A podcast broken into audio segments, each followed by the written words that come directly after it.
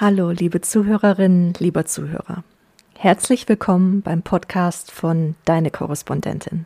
Mein Name ist Sarah Tekert und ich bin bei Deine Korrespondentin zuständig für die Niederlande. In der heutigen Folge unterhalte ich mich mit unserer Japan-Korrespondentin Eva Kasper. Eva hat Kunst- und Medienwissenschaften studiert und hat die Deutsche Journalistenschule besucht. Beiträge von ihr findet ihr unter anderem bei der Süddeutschen Zeitung und beim Bayerischen Rundfunk. Seit 2019 lebt Eva in Kyoto und beschäftigt sich vor allem mit Gesellschaftsthemen, Politik und Gleichberechtigung. Und jetzt wünsche ich euch ganz viel Spaß mit diesem Interview und vielen Dank, dass ihr eingeschaltet habt. Und wenn ihr wissen möchtet, wie ihr unser Magazin Deine Korrespondentin unterstützen könnt, dann bleibt auf jeden Fall ganz bis zum Ende der Folge dabei.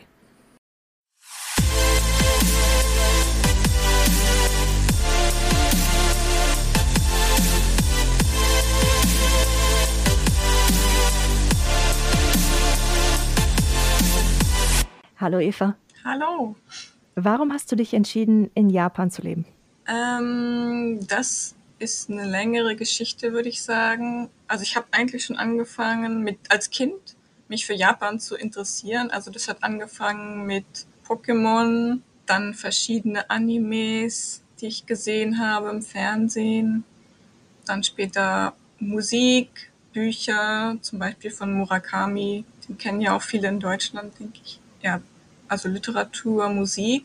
Und ich habe mich immer gefragt, wie ist dieses Land? Ne? Also wie sind die Menschen in diesem Land? Wie ist die Kultur, die sowas erschafft? Ne? Also ich hatte auch immer das Gefühl, dass das so ein bisschen anders ist als alles andere, was ich so sonst kannte aus Deutschland, aber auch aus anderen Ländern. Ich wollte wissen, okay, wie ist es denn da? Wie ist es da zu leben? Wie sieht das da aus? Wie sind die Menschen da?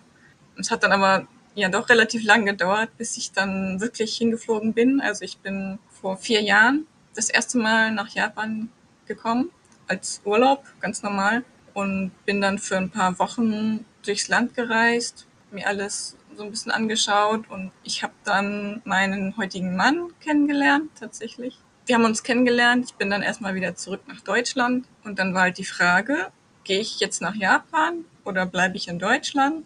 Und ich habe dann entschieden, okay, ich probiere das jetzt einfach. Ne? Ich meine, ich bin Journalistin, ich habe irgendwie das Privileg ja irgendwie auch, dass ich sowas machen kann. Ich kann theoretisch von überall aus der Welt arbeiten, auch wenn ich vielleicht die Sprache jetzt noch nicht perfekt beherrsche, weil ich kann ja für deutsche Medien arbeiten. Und dann dachte ich, okay, ich probiere das jetzt. Ich habe jetzt nicht so viel zu verlieren, dachte ich auch. Und wenn es nicht klappt, dann komme ich halt wieder nach Deutschland. Genau, also bin ich jetzt ungefähr, ich bin jetzt ungefähr zweieinhalb Jahre in, in lebe ich in Japan, hauptsächlich in Kyoto, wo ich auch jetzt lebe. Und ja, genau, so bin ich hierher gekommen. Was ist dir bei der Eingewöhnung besonders schwer gefallen? Also auf jeden Fall die Sprache, die Sprachbarriere.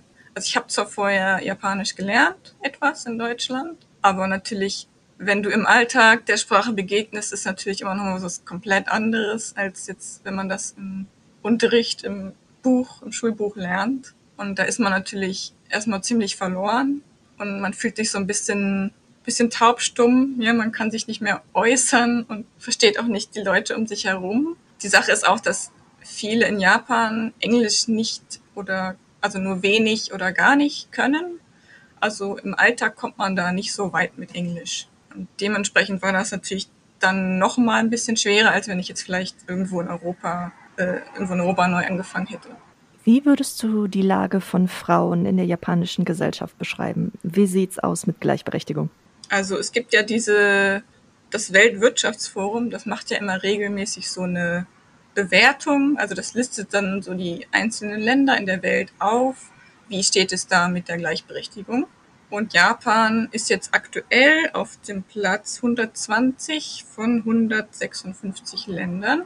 Also sprich, da ist noch sehr viel zu tun. Deutschland ist übrigens auf Platz 11. Klar ist die Frage, woran liegt das? Und ich denke, der Hauptgrund ist vor allem, dass Frauen zum einen erstmal sehr viel weniger verdienen als Männer.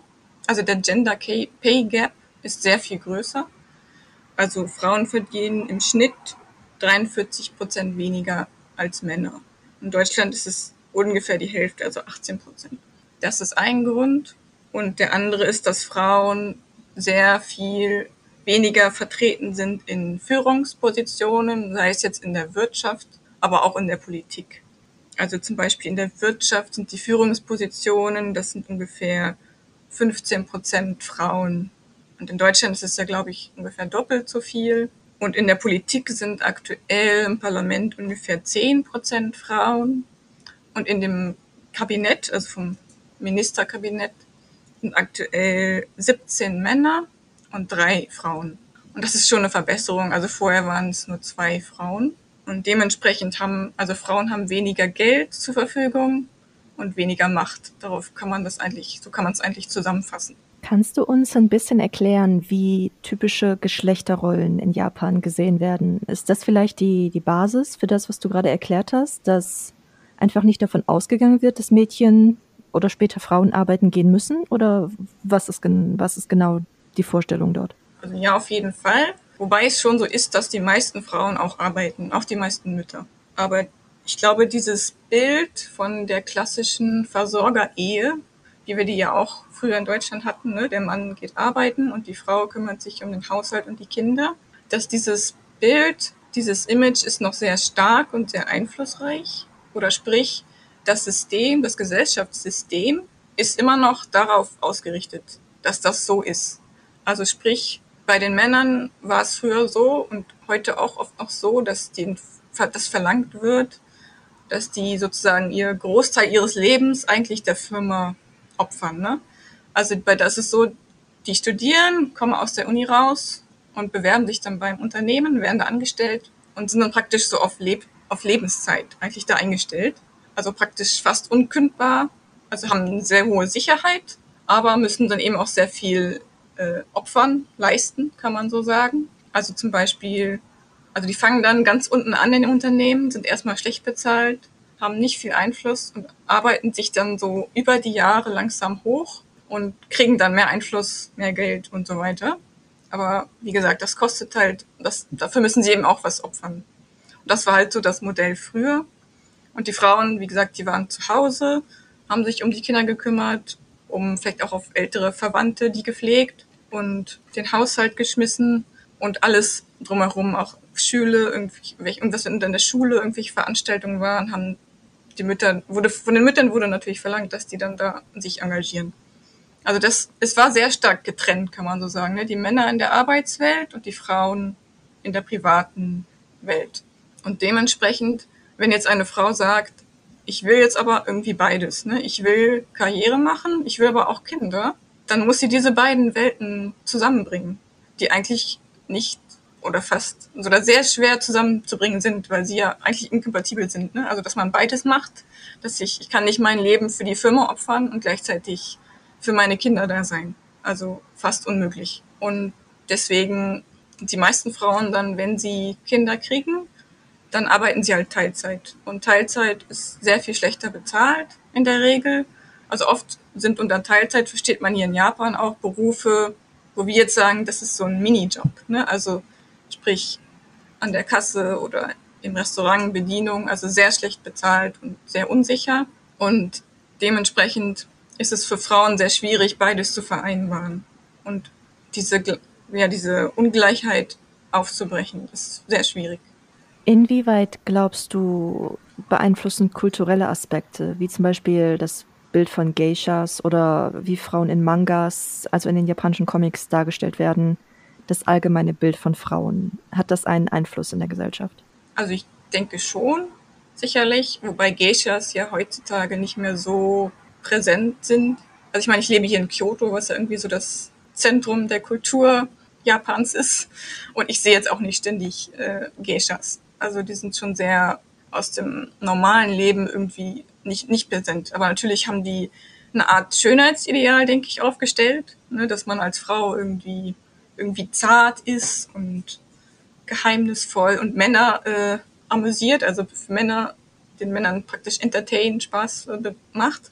Und auf der anderen Seite, klar, die Manga-Welt oder Anime-Welt ist natürlich sehr bunt, muss ich sagen. Das ist praktisch wie wie die Filmwelt, da gibt es sehr viele Genres, deswegen will ich da jetzt nicht zu sehr verallgemeinern, aber klar, also was glaube ich speziell ist für Japan, ist dieses Kawaii, was für Japanisch bedeutet für süß oder niedlich. Und das ist nicht nur bei Frauen, sondern ganz allgemein, ganz allgemein lieben die Japaner alles, was süß ist. Also Tiere, äh, Anime-Figuren, aber auch ja Menschen, alles was süß ist, wird irgendwie gefeiert und die begeistern sich dafür. Und für Frauen ist natürlich so ein Bild, ja, wenn ich süß sein muss, was bedeutet das?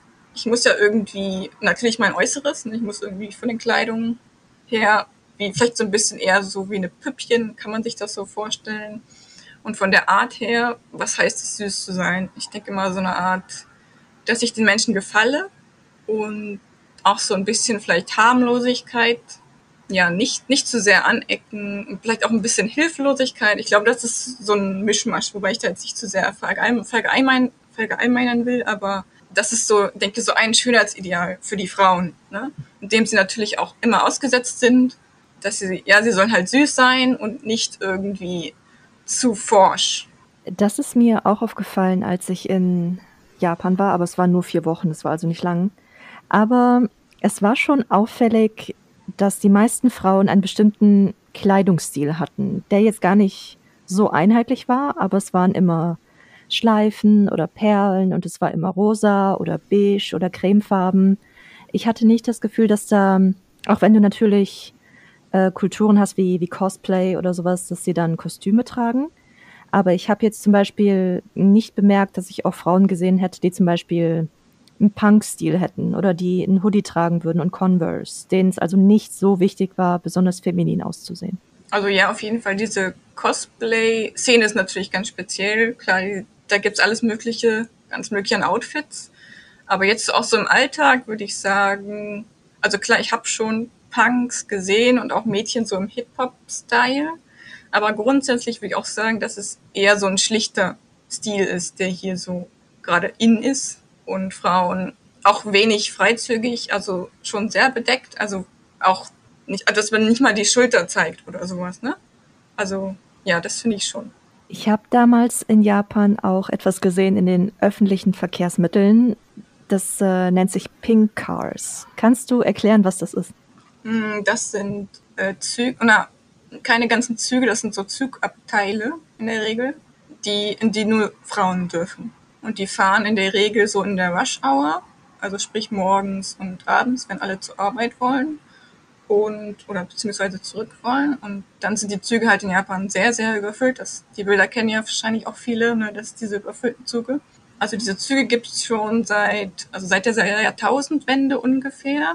Und das kam wohl, dass damals haben sich halt Frauen beschwert, dass Männer sie angrapschen oder irgendwie belästigen im Zug dem, dann haben die Unternehmen angefangen, diese speziellen Züge anzubieten. Und die gibt es bis heute. Also ich bin mir nicht ganz sicher, wie schlimm das Problem ist, weil wenn man denkt, ich glaube, es so ein Kurzschluss ist, den man dann macht, ist denkt, oh Gott, die haben extra Züge vor Frauen, den Frauen muss es ja furchtbar gehen. Ne? Also die Männer müssen ja irgendwie ein Monster sein und die Frauen irgendwie um ihr Leben fürchten, wenn sie in den Zug steigen, so ungefähr. Aber also ich habe zumindest mal Zahlen gelesen, dass es so pro Jahr ungefähr 300 bis 500 Anzeigen gibt von Frauen, die halt in Zügen äh, Übergriffe melden. Und in Deutschland habe ich mal vergleichsweise, das war aber nur für Berlin, da waren es 300 pro Jahr.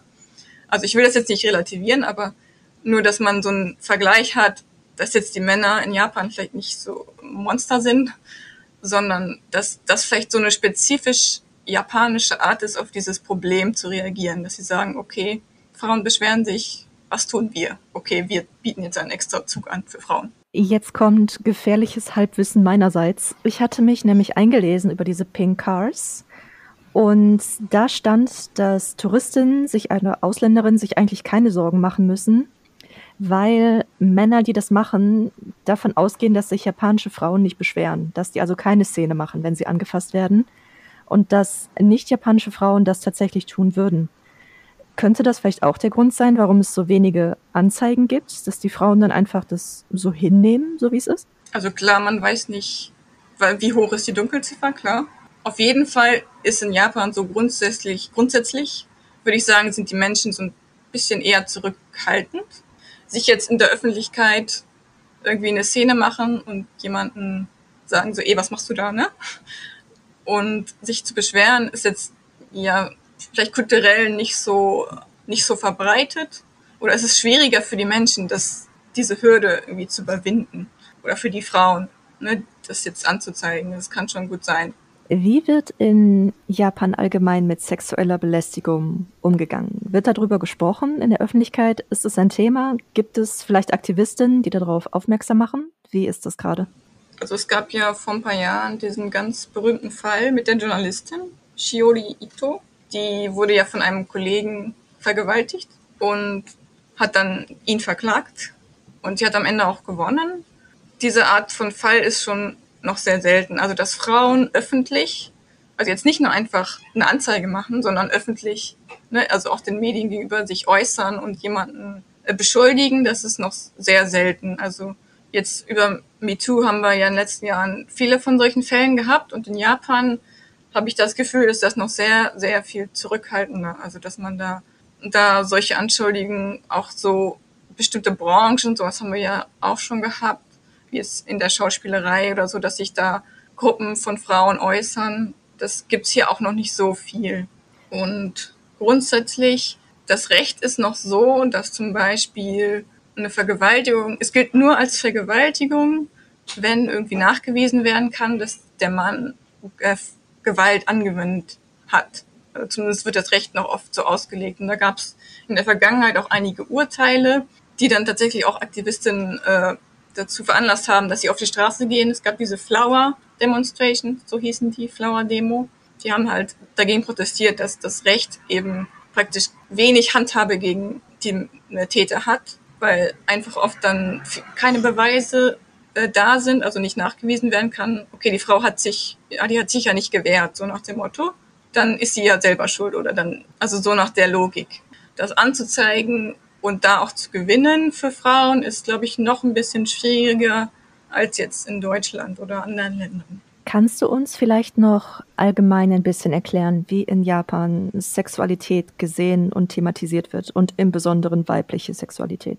Also ich glaube, das Bild von Japan in der Welt, das schwankt ja so ein bisschen zwischen einmal den sexlosen jungen Menschen, den, also die steigende Zahl von Singles, Männer, die irgendwie nur noch Videospiele spielen, keine Frauen mehr treffen wollen und die sinkende Geburtenrate bis hin zu der übersexualisierten Gesellschaft, dass ja auch Japan auch so ein bisschen für seine Pornoindustrie steht, die ja sehr, sehr groß ist tatsächlich. Und ich denke mal, die Wahrheit liegt irgendwo dazwischen. Also Japan ist jetzt nicht äh, super offen, was Sexualität betrifft, denke ich, aber auch nicht super streng. Also ist jetzt nicht so, dass man keinen Sex vor der Ehe haben soll oder irgendwie sowas. Aber gerade was so die Sexualität von Frauen äh, betrifft, äh, das, da gab es vor einer Weile auch äh, vor ein paar Jahren eine Künstlerin, die hat so Vaginas gemacht, also verschiedene Figuren, Skulpturen und ein Kajak, das aussieht wie eine Vagina. Und sie wurde dann angezeigt wegen Obszönität und musste dann auch eine Strafe zahlen tatsächlich. Und was sie, sie hat damals gesagt, ähm, es gibt ja in Japan so eine Art Penis-Festivals. Also da, das ist ein alter Brauch, da, würden in, da wird in Städten irgendwie irgendeine Art Fruchtbarkeitsfest und dann werden ganz viele Penisse, Skulpturen, äh, Verkleidungen, was auch immer, ist dann alles in Penisform und da wird dann gefeiert. Man sagt so, okay, ein Penis ist nicht obszön, aber eine Vagina. Und ich glaube, das sagt ja schon viel darüber aus, wieso die Frau und ihre Sexualität und auch ihr Körper gesehen wird. Ändert sich gerade etwas in Japan? Also ich habe schon das Gefühl, dass das Thema Gleichberechtigung mehr Präsenz bekommt und dass mehr Menschen da sich äußern, auch kritisch äußern, speziell in den sozialen Medien und dass auch so ein wachsendes Bewusstsein da ist. Also zum Beispiel jetzt zuletzt gab es sehr viele Meldungen dazu, dass die Schulen, also in Japan muss man ja Schuluniform tragen, äh, dass, dass es da jetzt freigestellt ist, dass viele mehr Schulen es jetzt den äh, Schülern freistellen, ob sie einen Rock tragen wollen oder eine Hose. Das Weitere ist, dass zum Beispiel, also in Japan ist die gleichgeschlechtliche Ehe noch nicht, äh, noch nicht da, also noch nicht, noch nicht möglich. Und jetzt haben aber mal einige Präfekturen haben jetzt einfach entschieden, wir führen unser eigenes System ein. Ne? Also es ist jetzt nicht das gleiche wie eine Ehe, aber zumindest, dass die Paare sich registrieren können und dann zum Beispiel so Sachen wie, dass du im, dass du im Krankenhaus für deinen Partner irgendwie eine medizinische Entscheidung treffen kannst, dass sie dafür, dass sie dann die Möglichkeit dazu haben. Also zum Beispiel zumindest mal so kleine Schritte, aber ich denke, ich denke, es braucht noch mal so ein, zwei Generationswechsel, bis sich da wirklich noch mehr tut. Also ich glaube, das dauert noch eine Weile. Eva, vielen lieben Dank für das Gespräch. Danke dir. Und bevor ich diese Folge abschließe, noch kurz ein Hinweis. Wenn euch deine Korrespondentin gefällt, dann könnt ihr uns auf Steady mit 4, 8 oder 20 Euro im Monat unterstützen. Einmalige Spenden sind natürlich auch möglich und immer sehr gerne gesehen. Schaut dazu gerne auf unsere Website deine-korrespondentin.de und dort findet ihr unter Unterstützen weitere Informationen. Seit neuestem haben wir auch die Funktion Buy Me a Coffee. Damit könnt ihr uns einen oder mehrere Kaffee im Wert von jeweils drei Euro spendieren. Klickt dazu einfach auf der Website auf ein rotes Kaffeebecher-Logo. Das findet ihr unten rechts in der Ecke. Und dann sage ich jetzt schon mal vielen lieben Dank für eure Unterstützung. Vielen Dank und noch einen schönen Tag. Macht's gut.